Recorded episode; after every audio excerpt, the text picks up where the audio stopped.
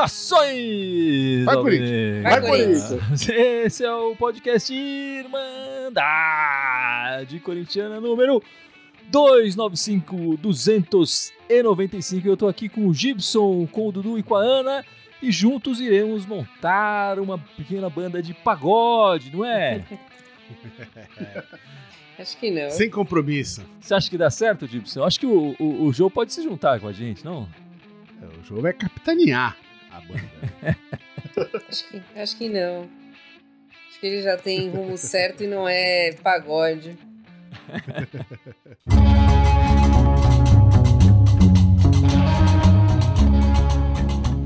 começou com a brincadeira aí da, da banda de pagode e a gente tem que começar falando, claro, do pagodeiro Jô. Jô Pagodeiro. Né? Na, foi terça-feira, né? Terça-feira o jogo. Terça-feira. Terça-feira, logo depois, durante a partida, já no final, né?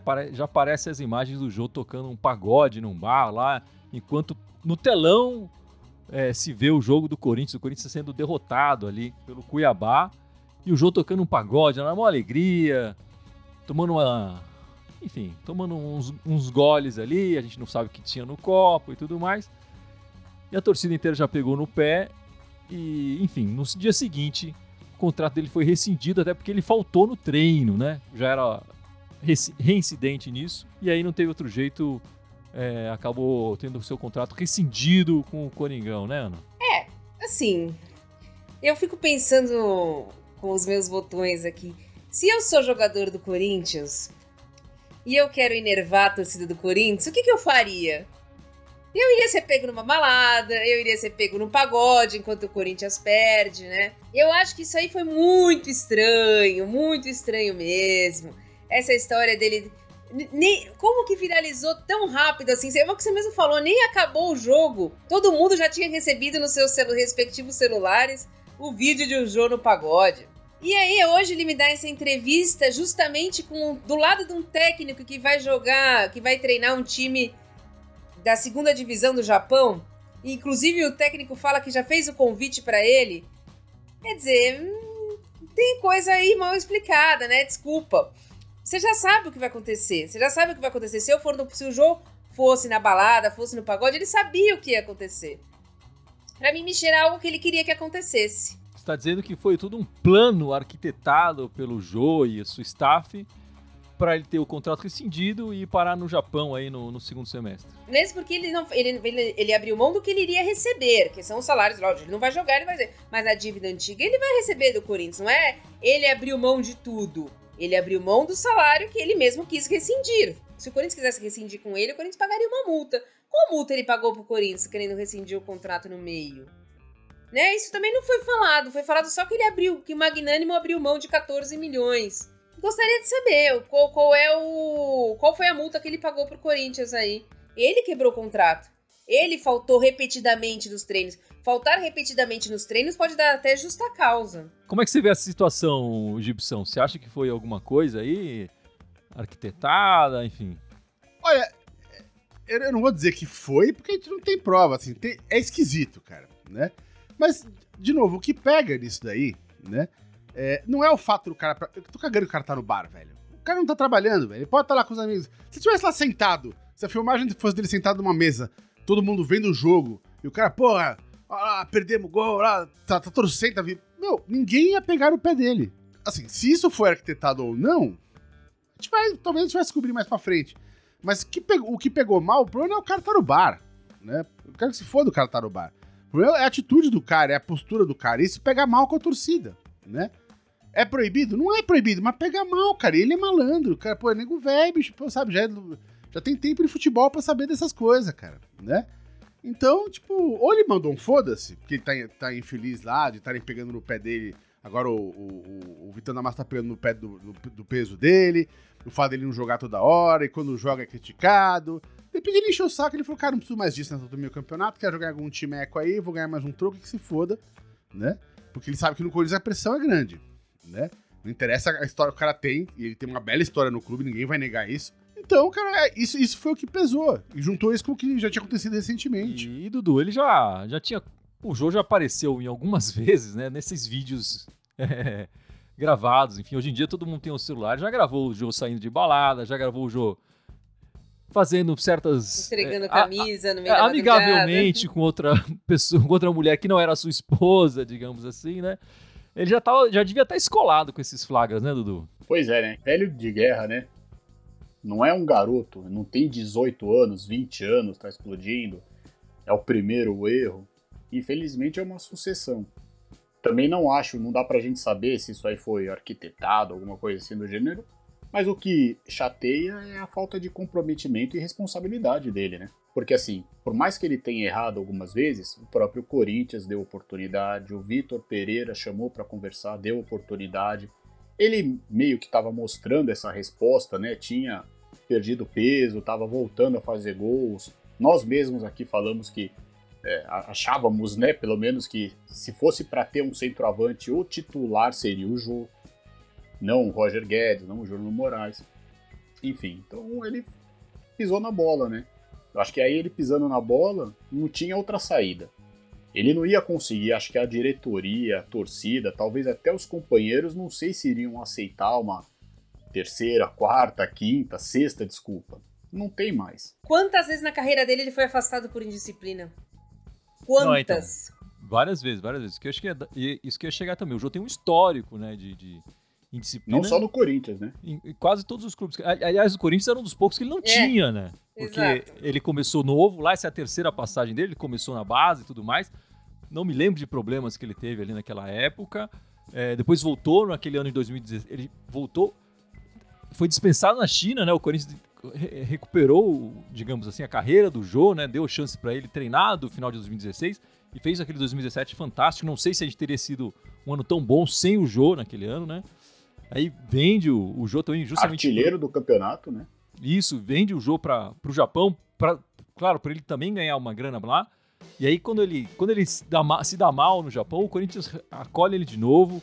A princípio, sem custos, depois vieram os custos, né?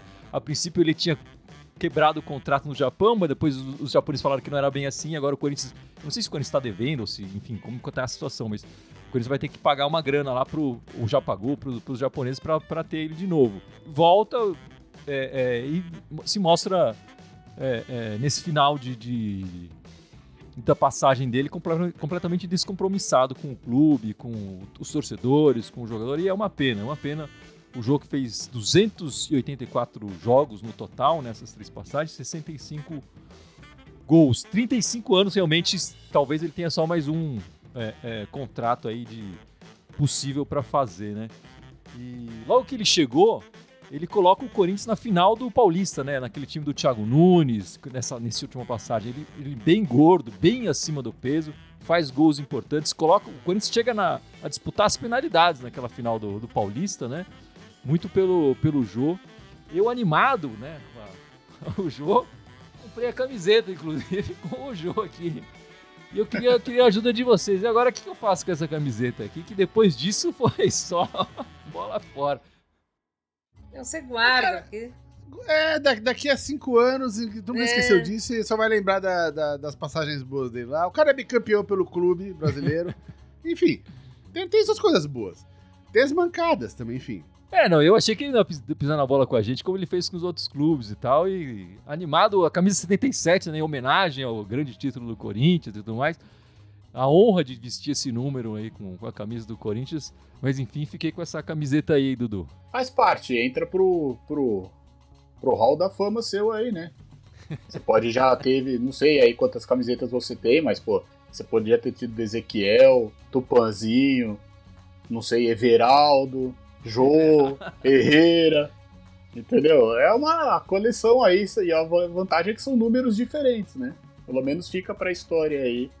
E fica a lembrança, que nem você falou, pelo menos aí de 2017, que realmente foi um ano muito bom dele. Mas eu já aprendi a lição, pessoal. Eu não vou mais colocar nome de jogador que tá jogando. Vou colocar de jogador que já saiu, morreu, aposentado, que não volta mais, que aí não, não corre esse risco, né? Acho que do Cássio você pode ter. É, essa semana a, além das, das, duas partidas que tivemos aí, é, também rolou o sorteio da Copa do Brasil, né? Caímos com o Santos, o time da Vila lá.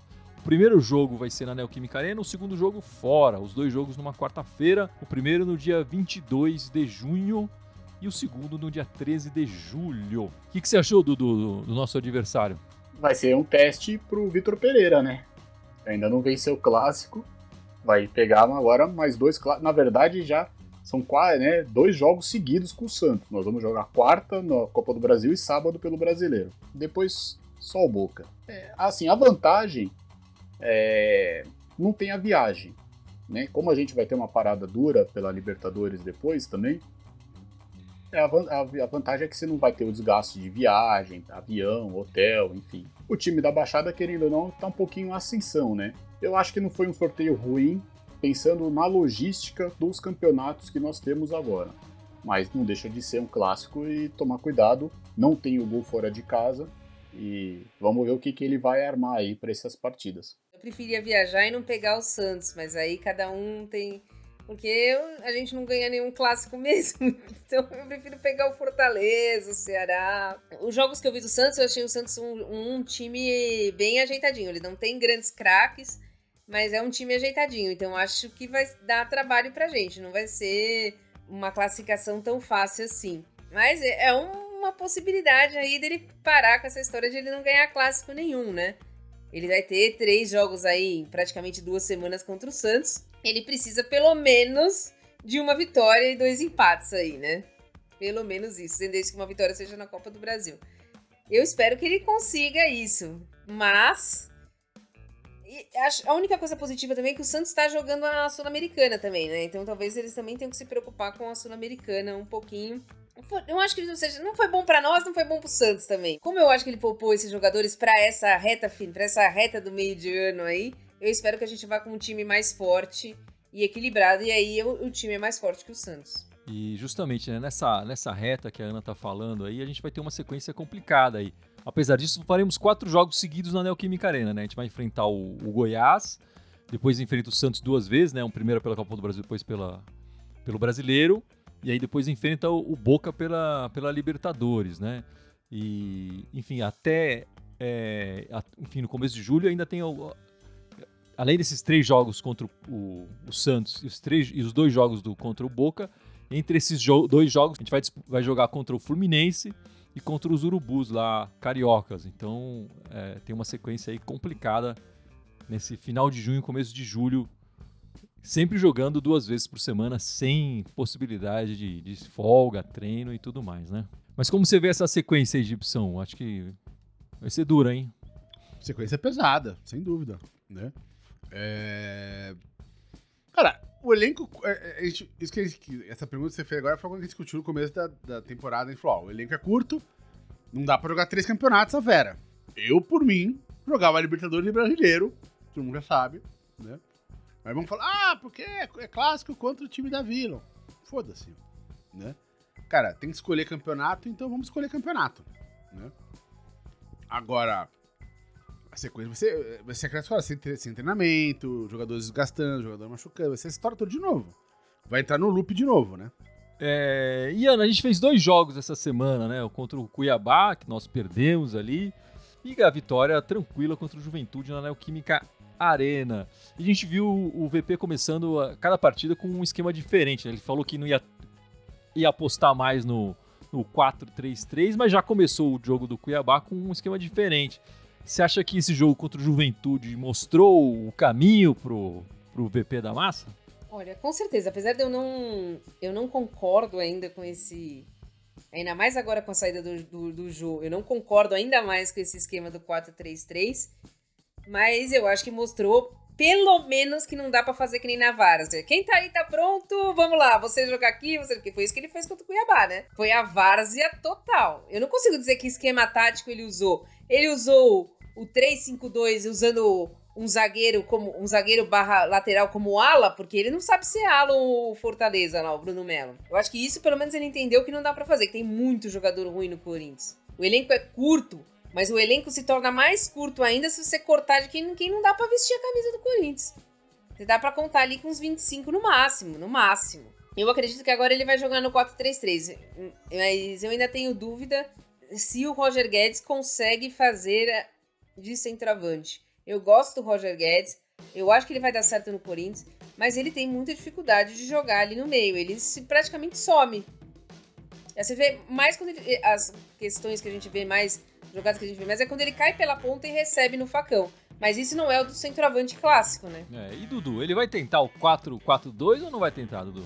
Às vezes deveria tentar, né? Mas eu acho, a gente já falou isso até do, do Silvinho, né? O Corinthians precisa joga com 4-4-2.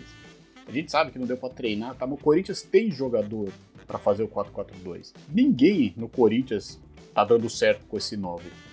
A gente até brincou aqui, pô, se trazer o Lewandowski aqui, não sei, a bola não chega no 9 mas eu acho que tem que testar sim, respondendo a sua pergunta, e tem jogadores para isso.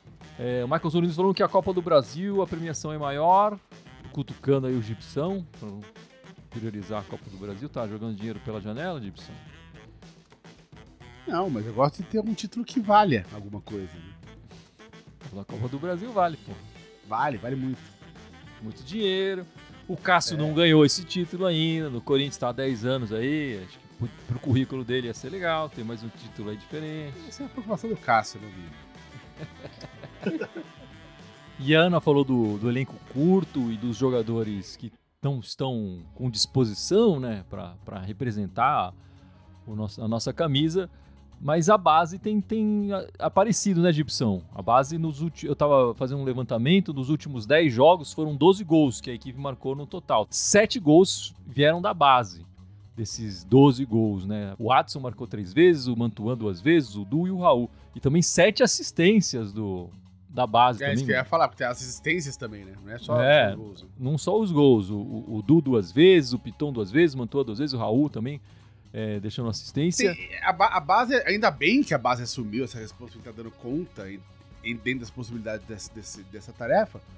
Mas a gente tem que pensar o que aconteceu, né? O, os, os veteranos que tinham chegado caíram de produção ali em algum momento. Logo depois que o VP chegou, entrar aquela história de forçar o físico dos caras, a gente viu claramente que isso não deu certo e que principalmente os veteranos sentiram muito. Então os veteranos perderam espaço, né? E a molecada no vácuo ali falou, opa, é a gente, né?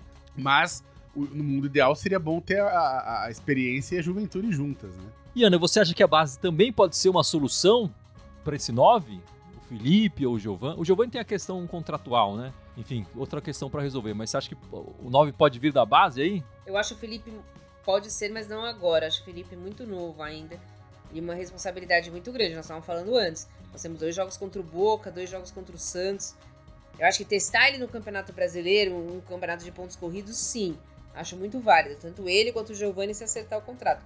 Mas botar a responsabilidade dos gols, do, assim, para ser o homem gol do Corinthians nessa sequência de Copa do Brasil e Campeonato e Libertadores, eu acho ainda um pouco precipitado. E bom, essa semana também saiu a história do continuando, né, o caso do Rafael Ramos. A perícia oficial foi divulgada e deu como inconclusiva, quer dizer, nem que disse nem que não disse. A gente não sabe o que aconteceu. A perícia basicamente falou isso. Mesmo assim, o delegado deu entrevistas, delegado que, encarregado do caso deu entrevista dizendo que vai indiciar é, é, o Rafael Ramos por injúria racial. Como é que você vê essa situação aí, Dudu? Você que é o nosso advogado aqui. É nada, né? É... advogado diabo. Ah, é. É complicado, né? E quem sai perdendo é o Rafael Ramos, consequentemente o Corinthians. Ontem ele até fez uma boa partida, mas é a cabeça dele que tá a milhão, é a preocupação com isso, o que pode ou não acontecer. Eu acho que se não tem prova, não tem como indiciar, né? E assim, eu acho que se não pode indiciar, se não pode provar que ele falou, eu acho que tem que deixar o cara, o cara jogar e não encurtar a carreira dele no Corinthians nem nada. Não tem nenhuma prova de que ele falou. A gente tem quantas câmeras em campo, né? São milhares de câmeras. Ninguém nunca pegou ele falando, não tem nenhuma perícia. Microfone também, né? É, Sim. microfone, tudo. Tava bem do lado da lateral, né? Onde tem vários microfones. Eu acho que se não tem nenhuma prova contra ele, não tem por que indiciar. E não tem por que ele não jogar no Corinthians. Tudo bem, eu sei que tem o um aspecto psicológico e tal. Mas se ele tem certeza de que ele não falou e nenhuma perícia falou, segue a vida, entendeu?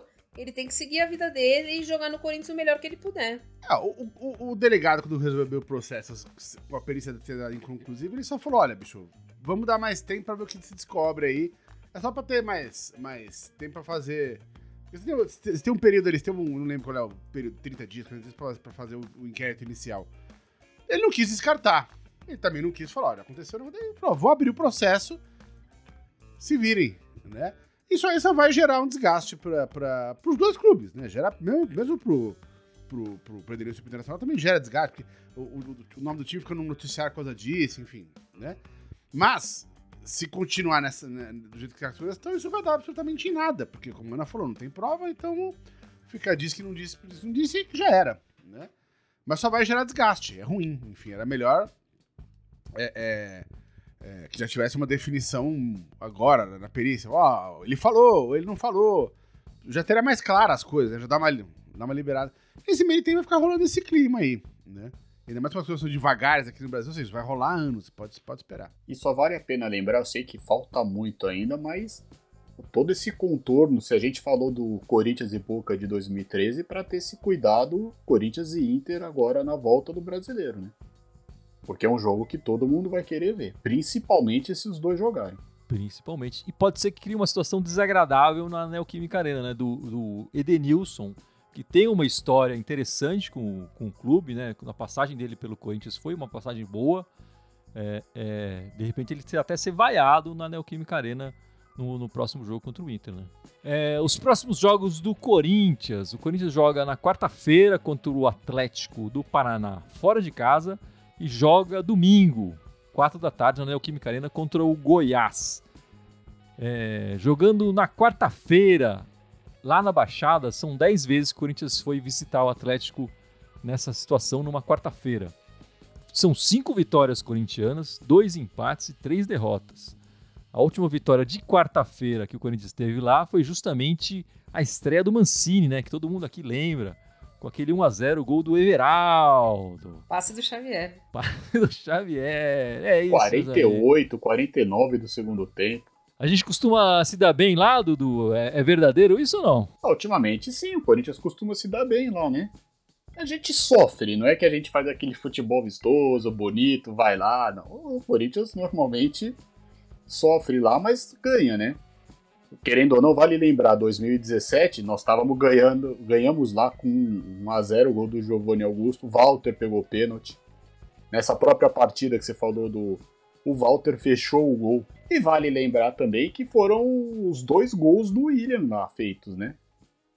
Na primeira ah, passagem atrás, dele. É, é lá, lá atrás. É, é. Então, Vamos ver, quem sabe, né? E o treinador lá, né, Ana, é o conhecido da gente também, o Filipão. Era o Carilão, agora é o Filipão.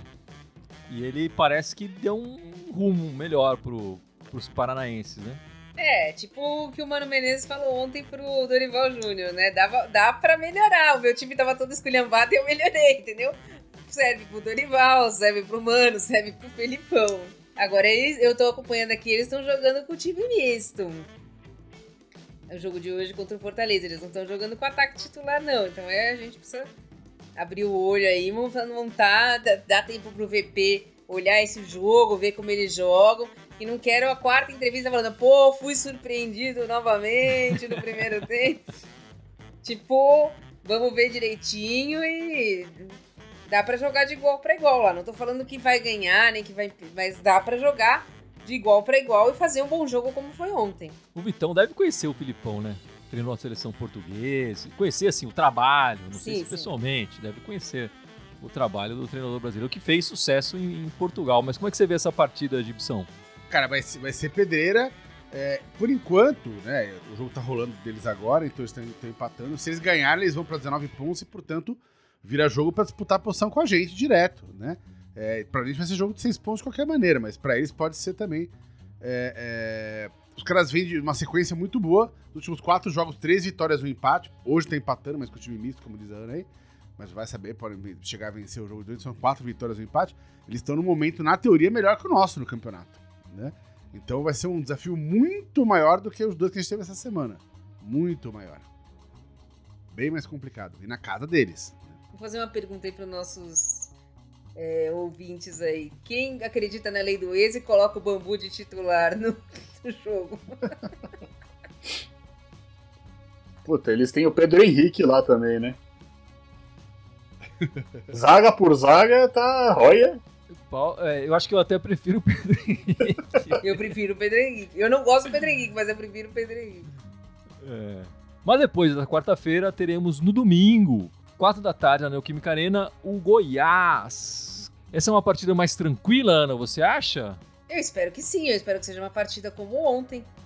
Uma partida para você dominar e criar bastante chances e converter essas, essas chances em gol.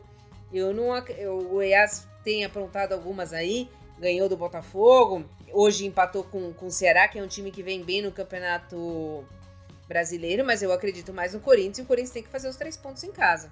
É, o, o Goiás e o Ceará estão colados na tabela, estão juntinhos, né? Vizinhos na tabela, estão com o mesmo desempenho. Mas eu acho que é um jogo para ganhar. Esse jogo tem, tem pelo amor de Deus, essa, os três pontinhos dessa semana tem que vir daí com certeza. Para depois ver, não, de quarta-feira a gente vai descobrir se consegue extrair alguma coisa dali, um pontinho, uma vitóriazinha. Mas no fim de semana tem que ganhar. O Corinthians precisa ganhar os jogos em casa, né? Nós éramos líder exatamente por ter o maior número de vitórias e tá fazendo papel em casa e o que a gente não fez quase no campeonato passado, ganhar alguns jogos fora de casa. Então em casa nós temos que fazer o, básico, ganhar. Contra o Goiás, hum, você olha o campeonato, você tem que fazer os três pontos contra o Goiás em casa. E vale lembrar também que, assim, se nós vamos ter clássico no, na semana seguinte, eles também. Então vai ser um jogo marcado aí muito pelas estratégias que eles vão montar, mas enfim, eles também, se eles vierem muito, eles não vão querer perder o clássico lá pro rival, entendeu? É fase é, da Copa pensando do Brasil. Na, isso, pensando na, na Copa do na Brasil. Copa do Brasil. Vale quase 4 milhões para quem passar de fase, né? Então, assim, vai ser um pouco interessante. Por isso que a gente precisa ver o que o VP vai montar para quarta-feira mas a tendência, até pelo que você falou no começo do programa, é que eu acho que o Corinthians vai ter sim mais dificuldade contra o Atlético Paranaense, porque ele deve poupar alguns, mas depois, como a gente vai fazer uma sequência em casa, a tendência é que o time ele repita mais vezes as escalações, use os principais, então a gente tem tudo para ganhar do, do Goiás. É, o Vitor Pereira nos coletivos ele tem reclamado um pouco dessas viagens. Eu acho que ele não, enfim, ele não sabia o tamanho do país que ele estava entrando, né? mais um capítulo pro livro dele lá, né, Ana? O, Exato, é. E as diferenças de temperatura, ele reclamou do calor de Cuiabá, enfim, vai, vai jogar no sul, vai estar vai tá friozinho, é, enfim. É, esses quatro jogos em casa realmente podem podem ser bons para isso, né? Pra ele acabar mais tranquilo. que também São Paulo flutua, né? Você vai jogar na quarta, tá frio, vai jogar no domingo, tá calor, tipo... É, é que flutua um pouco menos do que Cuiabá e, e, e Curitiba, né? É, Mas, ele tem que saber o que ele tá enfrentando, né? Quando ele assinou o um é. contrato, filho. É, não, não, ele tá aprendendo muito, eu, eu tenho, não tenho a menor dúvida, ele tá aprendendo bastante. O Corinthians em casa nesse ano, né, jogou 15 vezes em casa em 2022, 9 vitórias, 5 empates e apenas uma derrota. Quer dizer, o aproveitamento em casa do Corinthians é muito bom. E em, em 2022 tem que continuar assim é, especialmente contra o, o, Goiás, que, como o Dudu pontou, talvez já esteja até olhando para a partida da Copa do Brasil, né? Ana, você quer falar das meninas? Vamos falar das meninas, então. As meninas jogaram ontem, né? Uma vitória suada no finalzinho, aos 45, vitória do Corinthians mesmo, né? Aquela que vem na raça, num time que não tá, não tá igual ao que era antes. Tinha muita gente, muito torcedor cornetando na transmissão que o Corinthians não é igual. E não é mesmo. O Corinthians teve muitas baixas muita renovação, só veio meninas novas, então tá sofrendo com isso, tá sofrendo com, com lesões, várias lesões. Então o time não é o mesmo, mas é um time que se mantém na parte de cima da tabela, tá em terceiro colocado. E o próximo jogo é um jogo, aquele jogo de seis pontos, porque é justamente contra o segundo colocado, que é contra o Internacional, em casa, né? A gente tem feito vários jogos grandes fora.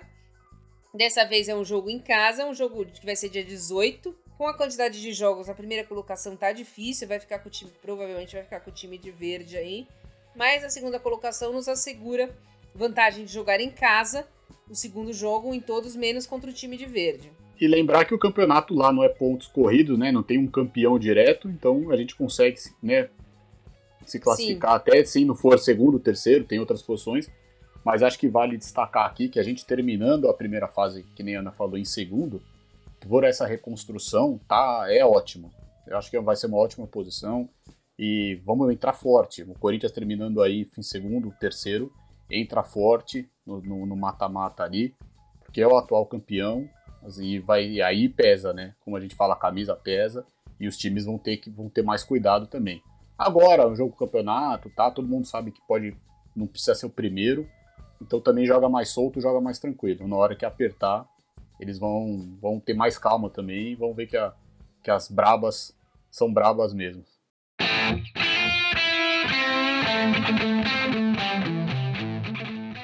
Mas é isso então, meus amigos. Vamos encerrando esta live, este podcast 295. Mas não sem antes, o Gipsão tradicionalmente nos lembra as nossas redes sociais, certo, meu amigo? Então vamos embora. Estamos ao vivo hoje aqui exclusivamente no Facebook e no YouTube. Temos também o Twitter, Instagram, SoundCloud, iTunes, Deezer, Spotify, Telegram e TikTok. Todos eles me mandarem continua com TH. Só no Twitter quer mandar timão. É isso aí, meus amigos. Na semana que vem estaremos ao vivo na quarta-feira, logo depois da partida, né? Contra o Atlético Paranaense. E no domingo, logo depois também da partida contra o Goiás, fazendo a nossa live e também a gravação do nosso podcast, certo? Conto com a participação de vocês nessas duas oportunidades. Muito obrigado pela ajuda hoje e vai Corinthians! Vai Corinthians! Vai Corinthians!